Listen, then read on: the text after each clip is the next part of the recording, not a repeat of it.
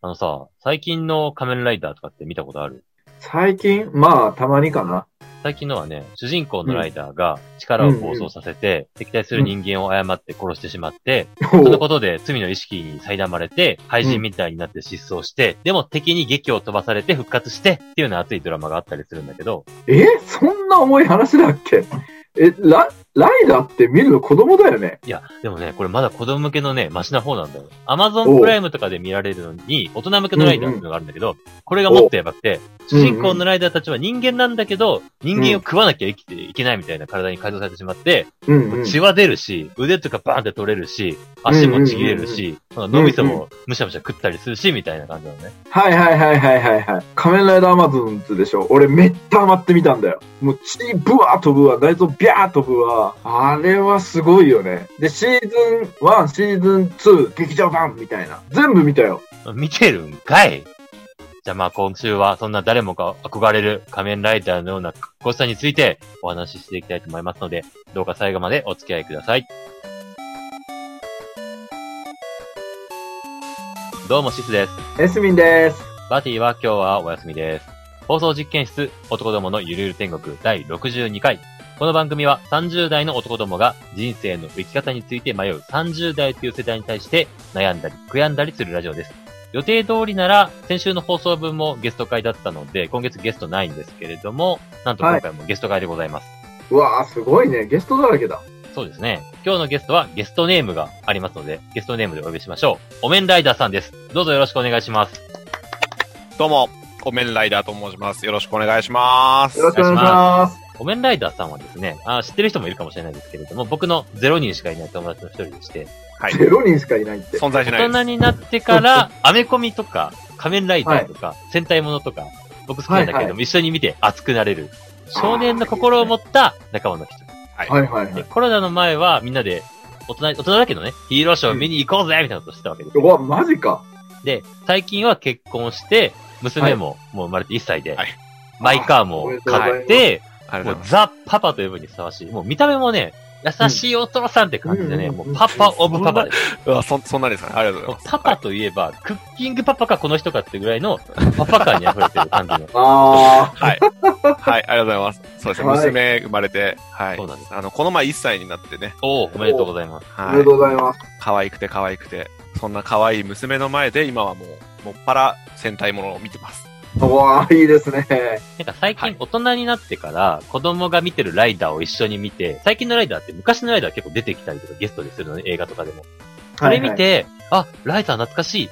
俺も見ようみたいな感じで結構見る人いるんだけど、うんうんうんうん。そっからハマる人もいるんだけど、お面ライダーさんはずっとライダー、娘が見てるからとかじゃないもんね。いやそう一です切ね。見ないだろ。そうそうそうそう。 どっちかというと今、あの、だから娘、女の子だから、本来だったら、まあね、よく言ったらプリキュアとプか、リキュアとかそういう方向なんですけど、僕はどっちかというと娘に今からライダーを見せて、ライダー好きにならないかなって思ってる。英す才教げえ育。、教育そうそうそう始まってますねで僕自身は、多分ね、ライダー、多分リアルタイムだと、そんなに見れなくって、大人え、そうにななっんだ。そう、大人になって、あの、なんかたまたま、オーズを見て、仮面ライダーオーズっていう、なんかあの、あメダルでやる。坊主。やはるいでもはいやっはているあのはね、い。当時、あの、おもちゃの、その、メダル、変身用に使うメダルがうん、その1年の、あの、1円玉、発行される1円玉よりも多く排出されたってい う。すごっ。マジか。伝説のライダーのおもちゃが爆売れして、もうどこにも手に入らないぐらいのタイミングの、オうんうんーズを見て、はい。再燃して、うわ、うんめっちゃ面白いなっていうので、坊主なんですそねう、そこからずーっと見続けていあ、ます。そうなんだ。そう。で、その後、その、見始めてから、まあ、昔のライダーどんなんだろうっていうのはでい見たりとかっていうので、もう今はもうあの、サブスクで、あの、ライダーが見られるやつとかも見あて、ますかあ、らねはい。そう。ありますね。本当はね、YouTube で毎週なんかこのライダーが2話ずつやりますみたいなのもあるんですけど、そんなのちょっと待ってられないんで、そう、待ってられないんで、待ってられないんだ。そう、サブスクでもうあの、お金をかけて、好きなものにはお金をかけるタイプなあのあ、で、いい大人だね。あはー全い。然いいじゃないですか。で、もう今、いろいろ見てますね。はい。おおなるほどいいです。ね。それぐらい好きですね。ああ、ライダーかっこいいもんね、やっぱりね。そこう。の年になってみてもかっこいいよ。あうんうの、ん僕はやっぱ見るだけじゃなくて、おもちゃも買うタイプのオタクなので、いや、そすれがすごいごよい。ね。はい大。あ人の、のいず財れ力は、使うんすね。そう、いずれは、あの、今の娘に、そのおもちゃも、あ の、継承してく継承して、そう、遊ん いいでなかもらっこいいいなたいタイプの。すげえ英才教育だ、本当に。多分、娘が、これ欲しいって言って、多分、あの、それがライダーベルトだったら多分すぐ買う。ノータイムで買うし、そう欲しいって言う前にもしかしたらあるかもしれない。家に確かに。用意しといたぞっつって。 そう、用意しといたよ、つって。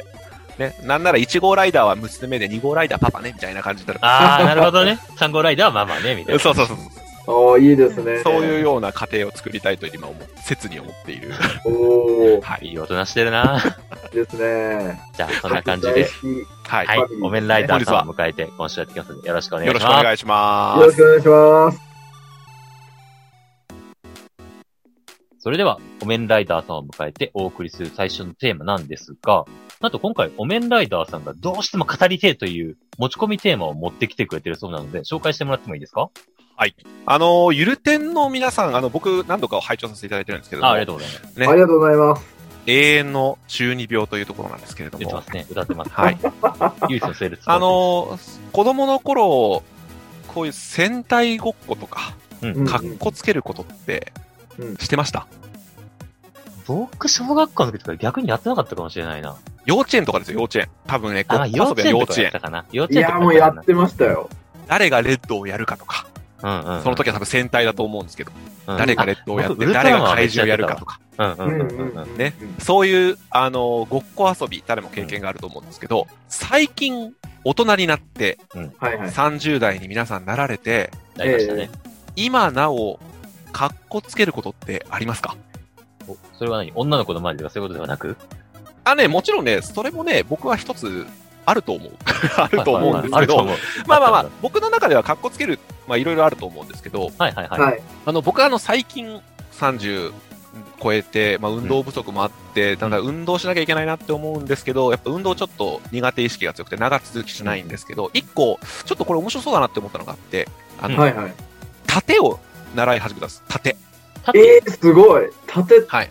おあの、ー殺すに人形の人人で書形いのて人。形の人で書いて盾。はい。あのうわいろいろすごい。ね習いたい、習おうと思った経緯は今いろいろあるので、まあ、割愛するんですけど、まうあ、んとにかくその盾を今、そのプロの方に習っていて、ただそうのわ盾すっていごいうの本も、格的。なんか、そんな、いやゴ、ゴリゴリじゃないんですよ。一番最初は、その、盾の一番最初は何かっていうと、例えば、仮面ライダーのうん、変身後の決めポーズを練習しましょう。みたいな、これも一つの盾なんですけど、あ、そうなんだ。あれも盾なんですかなんえか、そう盾ってこう、剣でこう、ズバー切られて倒れたみたいなイメージだけあど。もちろーんなんかそういうね、だよね。掛け合いもあるんですけど、やっぱその掛け合いに入るには、そのスタートがいるでしょ。そうはいですはね。い。確一か番最初、睨み合うとか、にうんうんうんなんかそういうのの体の体運びだったりとか、ポージングそういうなんか。かお芝居の自分の体の運び方みたいなところももちろん盾なので、あーそうないんうだねスタートのところから始めて習ってるんですけど、はいえーはいはいはいはいはい。まあプロの方にですね、ライダ教わっーのポてるとーズを教わってるんですけれども、おーこれがね、結構な運動になるんですよ。 あそうなんですか。やって思うのはですね、まあ、言ったら、今も仮面ライダーやってきて、変身ベルトとかも売ってるわけですけれども、誰しもね、男の子だったら正直変身ポーズとかね、一回は練習すると思うんです。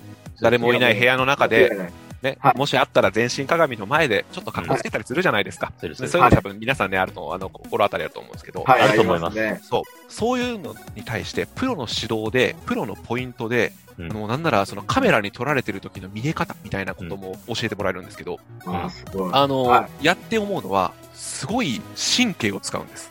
体の顔の角度からはい手の角度、はいさらには足の指先のに至るところまですごい神経を張り巡らせて、ポーズを取るんですよて。うんあうんうんうんいろんな体のすべてのパーツに意識を持っていって、はい一つ一つのバチッと決めるんですよ。ほう。ーあそういうのがー。はい本。当のポーズなんだ、かっこつけ方なんだっていうので、あのはい全身鏡のスタジオの前でやるんですけど、はいはいはい。決まるとね、めちゃくちゃ気持ちいいん です。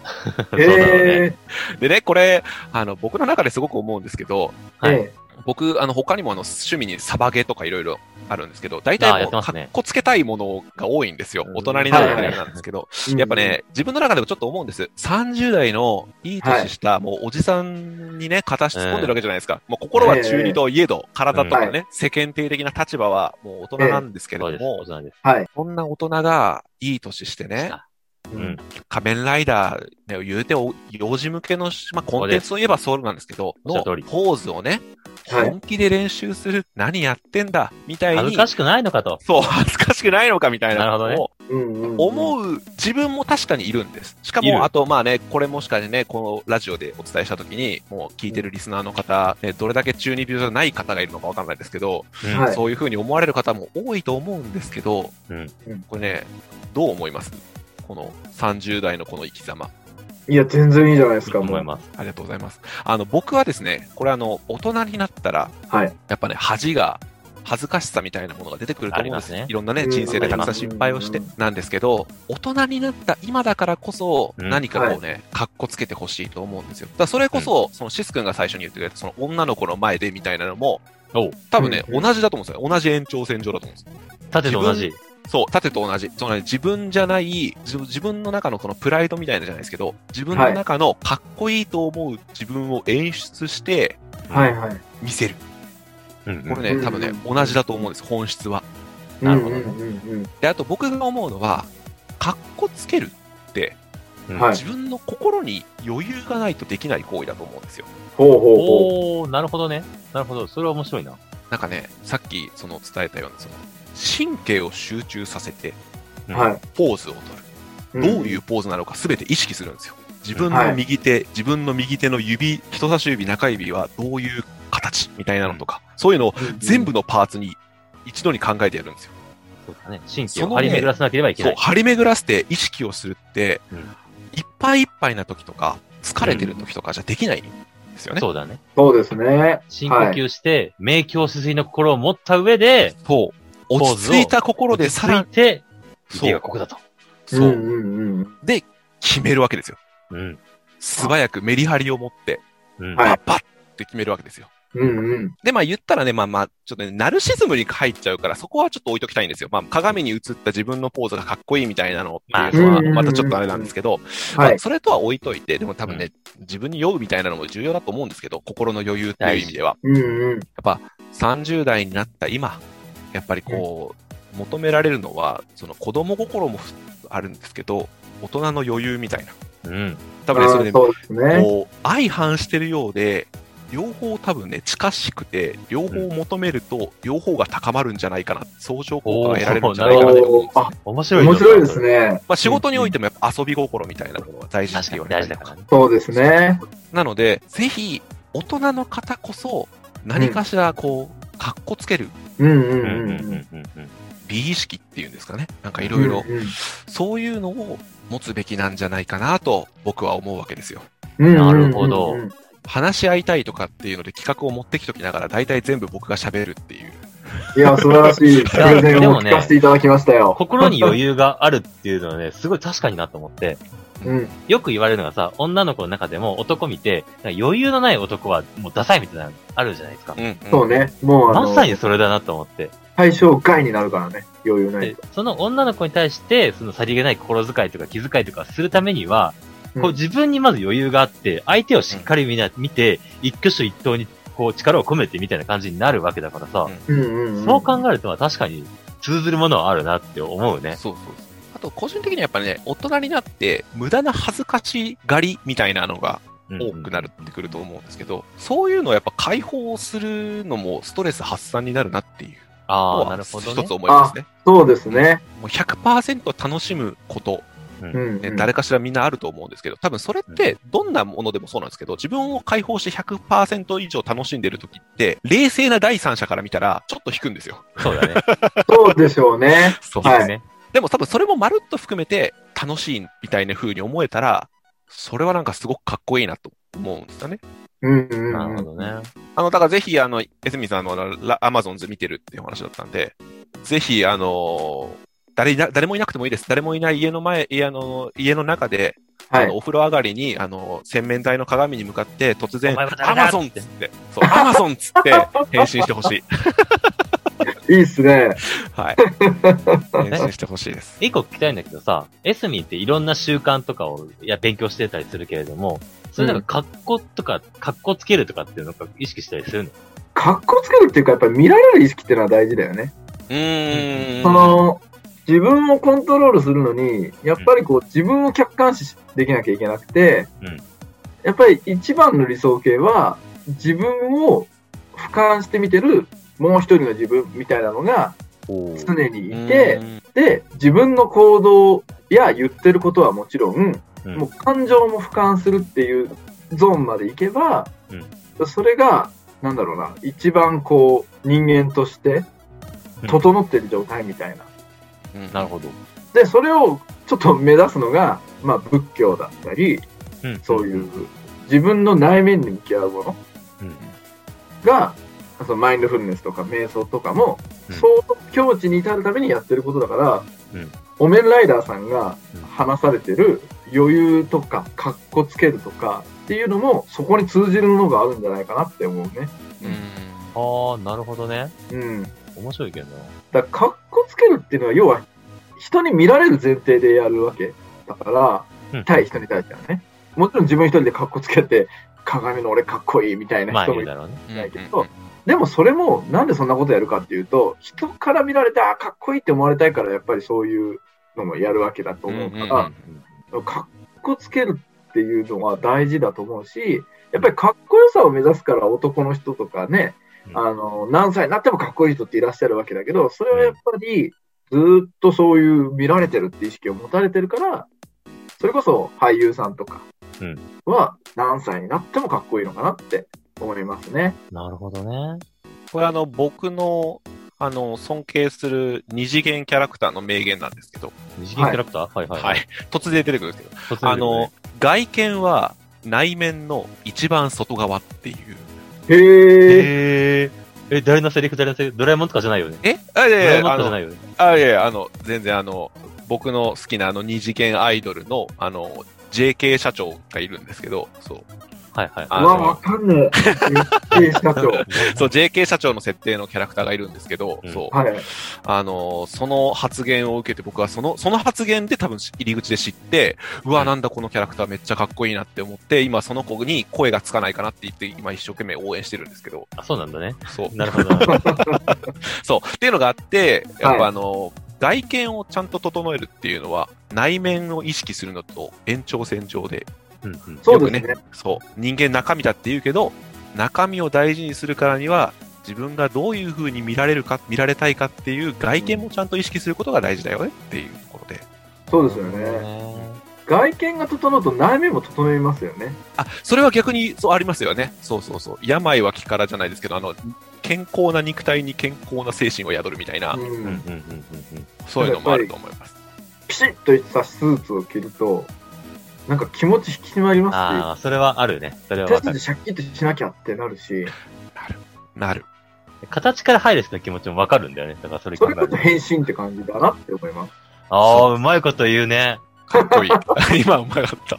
な、僕もだから、そのルーティンじゃないですけど、仕事で、こう、大事な会議の前とか、うんはい。あの、なんかこう、決めなきゃいけない山場の時には、うんうん、こっそり、その、出勤前とか、会議前とか、誰もいない空間で、はい。もうちょっと自分の好きなライダーの変身ポーズみたいなのじゃないですけ ど、ここから俺は変身してや、やってやんぜ、勝負してやんぜ、みたいなことをたまにやったりします。え、あ、でもめっちゃいいじゃないですか。一流おのすすスめポでーすツ選手だってルーティンの動作がああるるっわていけうもんねで、。あれも、その、自分を、ある意味変身してるわけですうんようんね。うんうん。それと一緒ですね。スイッチを切り替えるみたいなところですよいね。やー、はいなん。か、あれさ、いいですね子。供の頃はね、うんなんだ思い込みでしょみたいな、バカらしいなって思った節はあったんだけど、うん大人になってから、あれ、すごいなと思って、あれをする、そのルーティーンで、本当になんか気合を入れて顔バンバン叩くでもいいけれども、うんうん。それをすることで、うまくいった時の自分の力を着てるみたいな感じの気持ちになるんだよね。うん。おー。だから、ああいうのはね、積極的にやっていった方がいいなって思ううん。僕も大きいイベントの前、もうそういう動作があるの。いや、あるあるある。もともと、お面ライダーさんと仲良くなったのが、前のイベント会社の時のイベント手伝ってくれた時があって、うんうんあ、そのうなんだ時、イベント前に、みんなで、エンジうんンを組んで、頑張るぞみたいなことを、おーってやってたのね。うんああ、いいね。うんうん、それ僕の中で結構、気持ちが入ってるところがあって、うんうん、今、仕事変わって別の会社に来てるんだけど、うん、その仕事場で、もう、んおーってやる空気じゃないし、周り乗ってくれないから、友達もいないし、うんうん僕一人そんな感じでいい、こと言うね。あの、みんな、その時の友達、一緒に手伝ってくれた前の会社の友達とエンジンを組んで、気合を入れるっていう作業をしてやってる。どんだけえー前の会社の仲間なんだよ、そ れ。でも、そうね、その時の空気をしてるから思うけど、めちゃくちゃ、なんていうのか、アットホームというかね、うんだったもんね、はい空い気いがんね。ですね。まあ、僕が失敗したとしても、周りが絶対助けてくれるみたいな気持うんうんちがあって、安心してできる。僕だけじゃないんだっすてごいいう気信持ち頼で感。できたから、よかったなと思って。まあ、今は全然そそんな会社ではないんだけれ ども。なんかちょっと、ちょっとネガティブにして落とすよね。そうだね。ネガティブだからね。ね、ね、ね、ね、ネガティブだから。 あ、そうだね。ネガ、ネネネガネガティブ。ネガネガティ金が。うんうんうんまあ、そこも含めて、そのプリセットとかも含めて、格好をつける。だもんね。うんうん。っていう点では、むしろ大人になってからこそ、しっかり格好をつけてほしいっていうところがあるよね。ブ。そうですね。その、かっこつけることをバカにすることなく、うんぜひ、かっこつけてってほしいねでうす。んうん。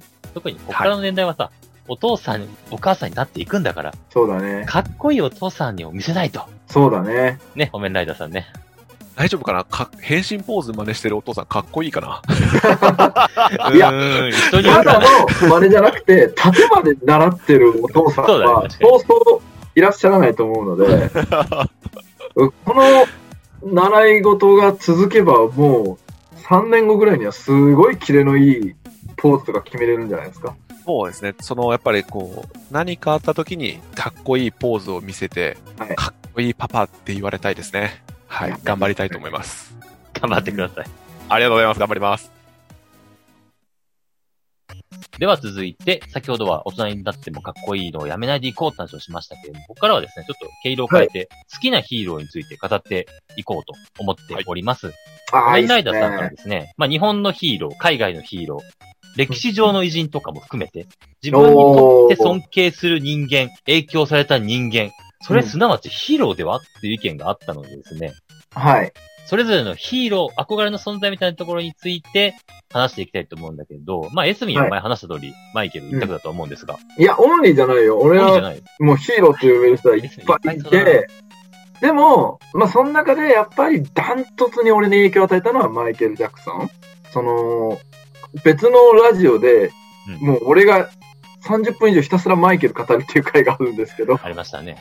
それをを、くだされば、そのマイケルの凄さとかわかるとは思うんですけど、うんただ、さっきの、あの、縦のポーズで全神経をこう伝わらせて、ポーズを取るっていうのは、それはマイケルのダンスも一緒だなって思っていて、はいはいはいはい。うん。うんダンスのその振り付けで、こう、もちろん激しい動きもあれば、こう、静止でビタッて止まるポーズもあるんですけど、それが、僕は別にダンスとか全然やったわけじゃないけど、うんでも、見たら指先まで全神経通ってるなって、めちゃくちゃすげえ集中力だな、みたいな。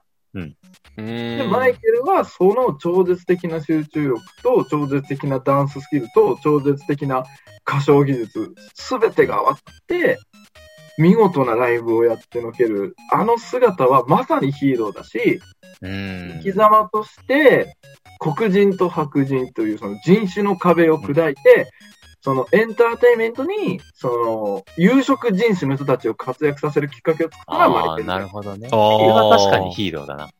ヒーローですよね。で、実際地球の未来、子供たちの未来を亡くなる直前まで心配していたっていう、そういった優しさもヒーローだなって思うんですようね。ーんヒーまロあーマイケルのことを語り出すと本当に僕止まんなくなっちゃうんで、そうだね。そうマイケルはまあこのぐらいにしておいて、ではいも僕他にもヒーローだなって思う人そはう、そこ聞きたいんだよね。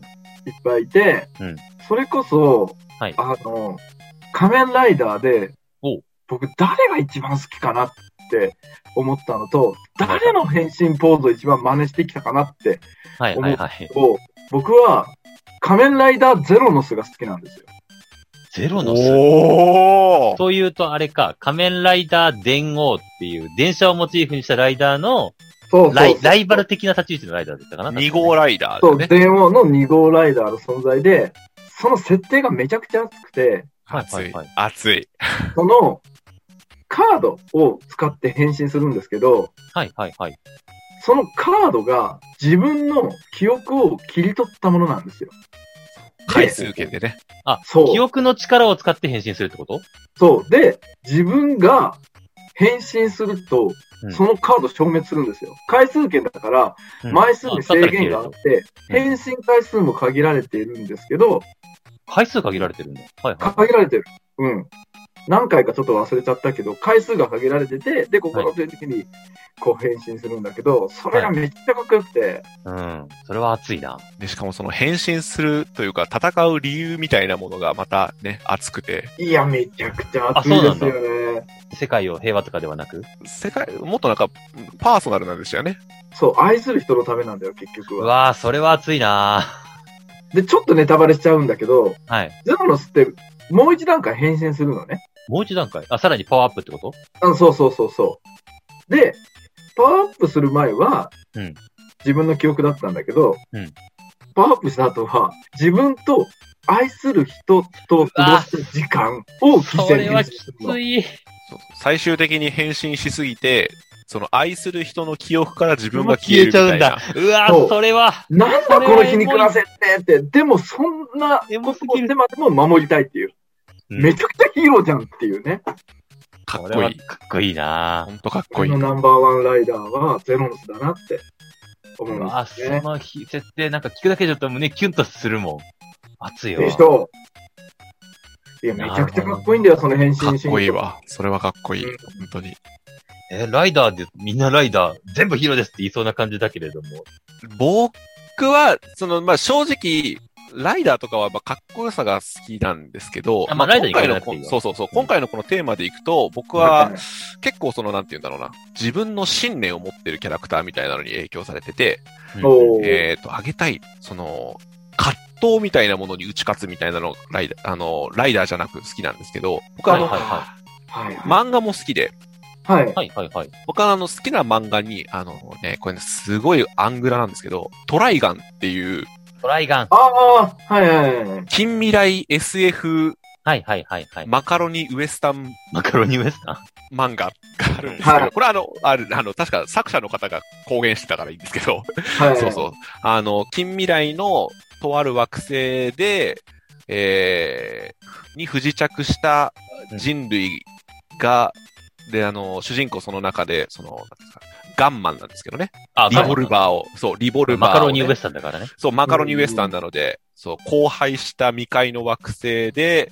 主人公はあのガンマンなんですけど、おおいいはい設あ定じゃんの、。そう、人類が不時着して生きているんですけど、その主人公は厳密には人類じゃないんですよね。人類ではないあそう人なの型の、そう、人型の何かなんですけど、へえ。あ、そういうロボット設定なんだ。そう、はいロボットっていうよりかはね、あの、人類の生み出した生命体みたいなあ、感じ人なんですよね。工生命体みたいな。そう、人工生命い。体はい。なんですけど、ええこうね、敵の親玉が自分の兄弟で、で、そうのわー親玉は、その人類に対して敵意を持ってるんですよ。憎悪。はい。おうおうおうあよくあるやつね。そう、よくあるやつ。食いやがってみたいな。人類は醜いみたいな感じで、はいこう、淘汰しようとしてるとかね。あるあるで、実際その、やっぱ、荒廃した世界なんで、うんはいそれこそ世紀末みたいな感じで、あんまり、平和じゃないわけです。で、そんな中、主人公は、目立つようにうん、真っ赤なコートを着て、うん金髪の髪を逆立たせて、うんおうすごい目立つビジュアルなんそでれすとけ目ど立ち、ますね。そう、めちゃくちゃ目立つ格好で、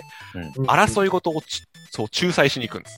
あ、そんな格好でそう、その格好で争い事を仲裁しに行って、うん誰一人殺すことなく、おう超絶ガンスキルで場を収めて、人知れずまた去っていく、みたいな。おーえすーごかいっ。こいいね。で、やっぱり、そガンマのン、だね。そう、途中で葛藤が起こるわけですよ。お前はどっちの味方なんだうんうん。お前あはどっちも味方にしないからみたいなことそうね。そう。お前の言ってることはアマちゃんじゃないのかみたいははいいはいはい。で、なんならその、すごい力を秘めてるわけ。人工生命体なんて。あそうでなんだ過去その人工生命体の自分のすごい力を制御できなくて街を滅ぼしちゃったみたいええな。そんなパワーを持つ。そうめっちゃそすんげなえパワーを持ってたりとかするんですけど、やっぱそんな葛藤をしながらも、やっぱり平和を愛する、ラブピースを愛してう。うんん。戦っていくみたいな生き様が僕すごく心打たれて、これ幼少期の多分頃に、あのー深夜アニメかなんかでアニメ化されたやつを見て、そこから全部好きなんですけど、うん。ううんうんうんん。ハードボイルドでハードボイルドですね。うん。そううんかつやっぱこう葛藤するところうんでも自分の信念を負けずに戦い抜くみたいな姿がなるほどね。かっこいいなあとかっこいねいねメジャーどころだと似た感じだとねあのマーベル今映画やっあて、たアりメコミのね。あーアメコミのはいそうアメコミのマーベルキャで、プテンあアのメリカとかですね。はいまさにキャプテンアメリカが僕すごい好きでお、そうなんだ。おーそう。彼もですね、やっぱりこう、平和のためにはい戦う、平和とは何かみたいなとか、はい。なるほどね。っていうので、やっぱ時には、味方のね、それこそアイアンマンと意見が対立して戦ったりもするわけですよ。ああ、そうですね。ああ、なんかそんな映画ありましたよね。そう。で、途中で世間体的には、指名手配犯みたいな立場になるんですけど、え、キャプテンアメリカがそう、キャプテンアメリカあそう最なんだ終的にその、あの、指名手配犯になって逃亡犯にええなるんですそうよ。なんだ。えそえう。まあ、法律にはそ、背くからっていうだけなんそでれすは、けどそ。れはまあ、はいはいはいそうそうそう。法律に背いて、あの、敵に洗脳されて、悪くなってしまった自分の親友を救うみたいなおーへーことかっていうの熱いをな、そう。それを助けてくれた自分の仲間たちが、あの、牢屋に捕まってるんだけど、その牢屋から脱獄させるとかっていうので、あーもうやってることなは確かに法律には触れるんですけ違反ど、だねうんああそそ反対うですよ。ねやって批判してしまうんですけど、これが僕の正義だっていうので、ほどね、信じ続けるみたいなあーかっこいいおーで、まあ、最終的にやっぱ味方、ね、あのーやっぱ世界はどういう風に流れていってにしても、その中で自分の、自分という、自分の信念を一本通すみたいなの、そういう、やっぱ、めちゃくちゃ尊敬するし、憧れるなって思います。なるほどね。こいいですね。うんうん。ですね。はい。そしたら僕かいはい。そうだね。最後、シス君はシスそん君な。でもライダー好きだよね、確かね。まあライダーは好きだけど、ううなんか。ね、僕そんなにね、そん、別に尊大なつもりはないんだけど、うん尊敬する人が実はあまりいなくて、へどういうここのと人すごいなとか、この人みたいになりたいなって人が実はあまりいないんだよ。うんえ、どういうこと俺最強みたいな。別に俺最強って全然思ってないんだけど、うん、存在じゃないなんだかろうならね。 うんうん。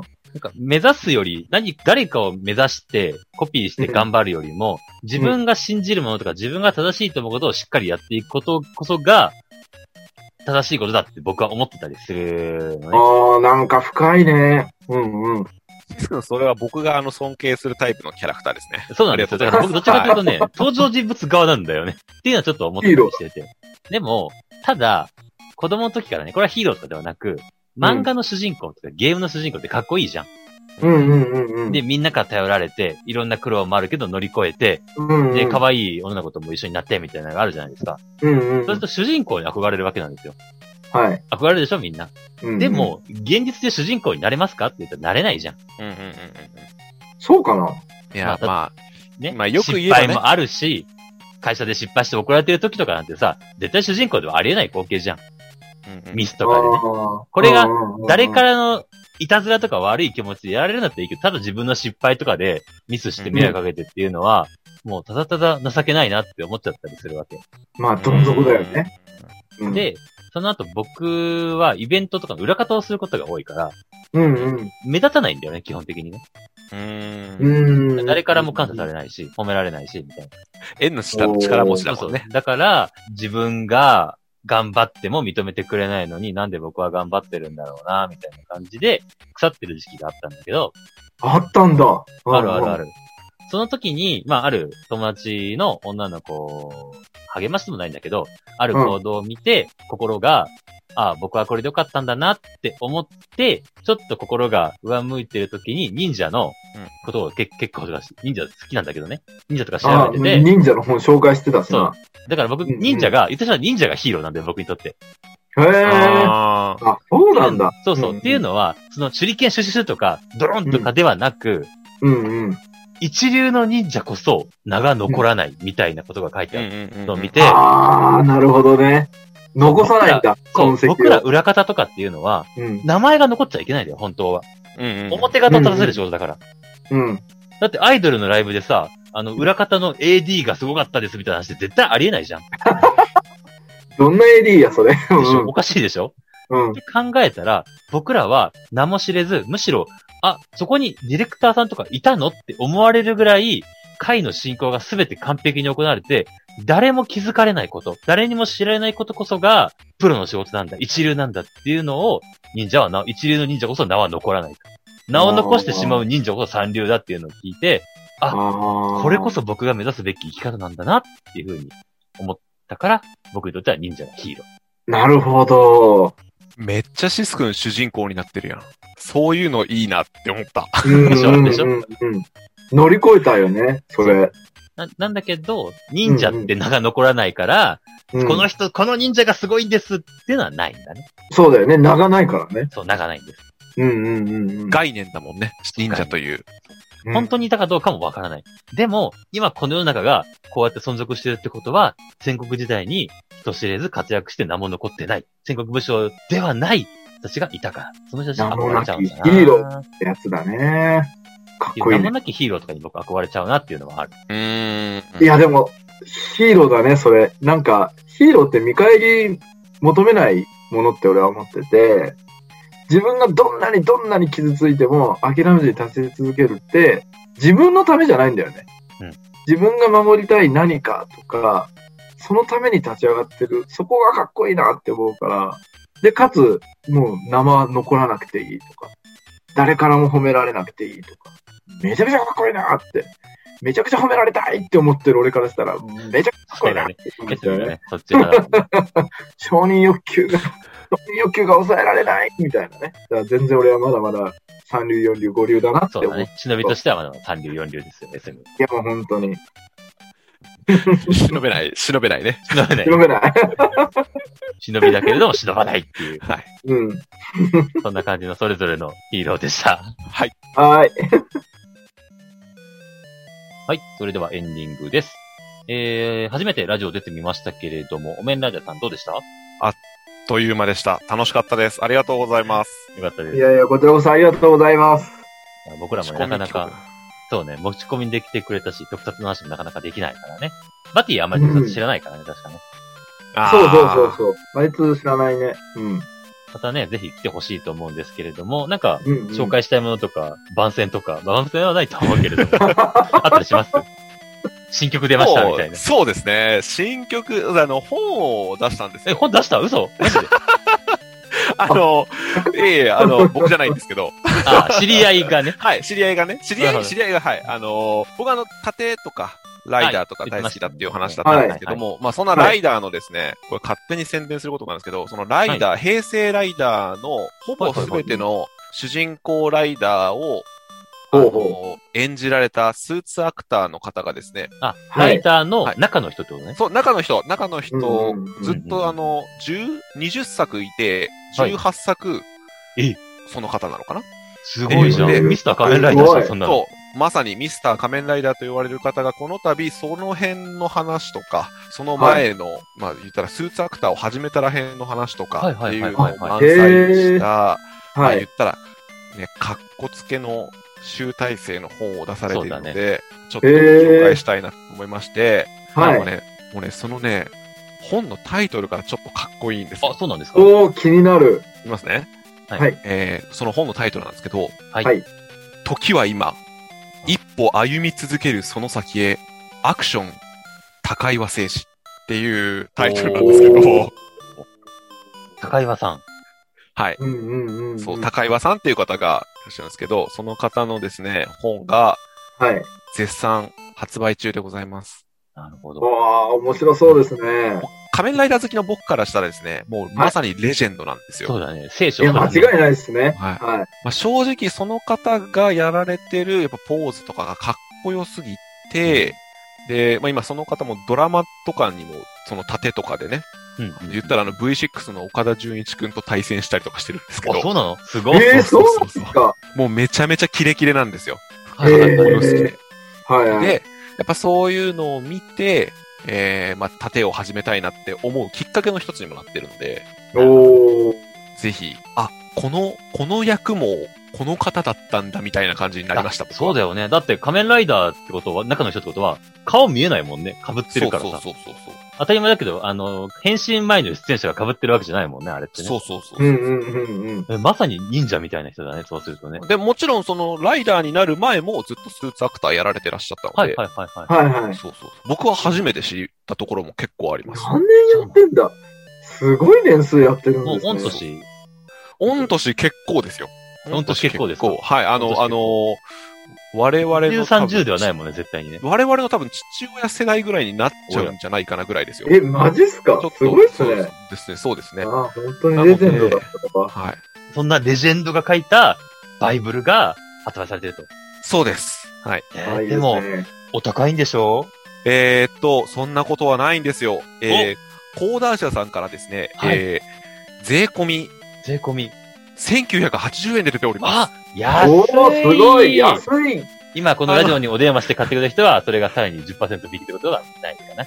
それは、ないでしょあそのんそんな力ねえよ、このラジゆオ。る店の事務局の方が負担してくれるってことなんですね。これしてくれるのかなゆるての事務所いないからな。ゆる店の事務局の方が、自腹になっちゃやうて。くれるいや、わかんないですけど。えー、でもそれ読んでみたいな。結構あのね、ここのゆる店で紹介されてる、あのービジネス書籍よりかは下手したら安いんじゃないですかね。まあ確わかかんにない。ビジネス書うんうんう籍ん大体いつも高いイメージが勝手にまああるんですけど。僕にもあります。大体2500円ぐらいのイメージがありまはい。なのでちょっと、ちょっと、もうちょっと安いかな。はい。ぜひチェックしてみてください。す。はい、はいありがとうございます。はい、ありがとうございます。まあ、そんな紹介も終えたところで、コメンライダーさん今週はありがとうございましたということで。ありがとうございました。はい、ありがとうございました。また遊びあに来てりがとうくだござさいい。ましそれでは今週はこの辺でお開きにしていきたいと思います。放送実験室は毎週金曜19時更新です。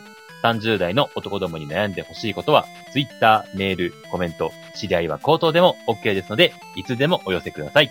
また、当ラジオではゲストの募集も行っております。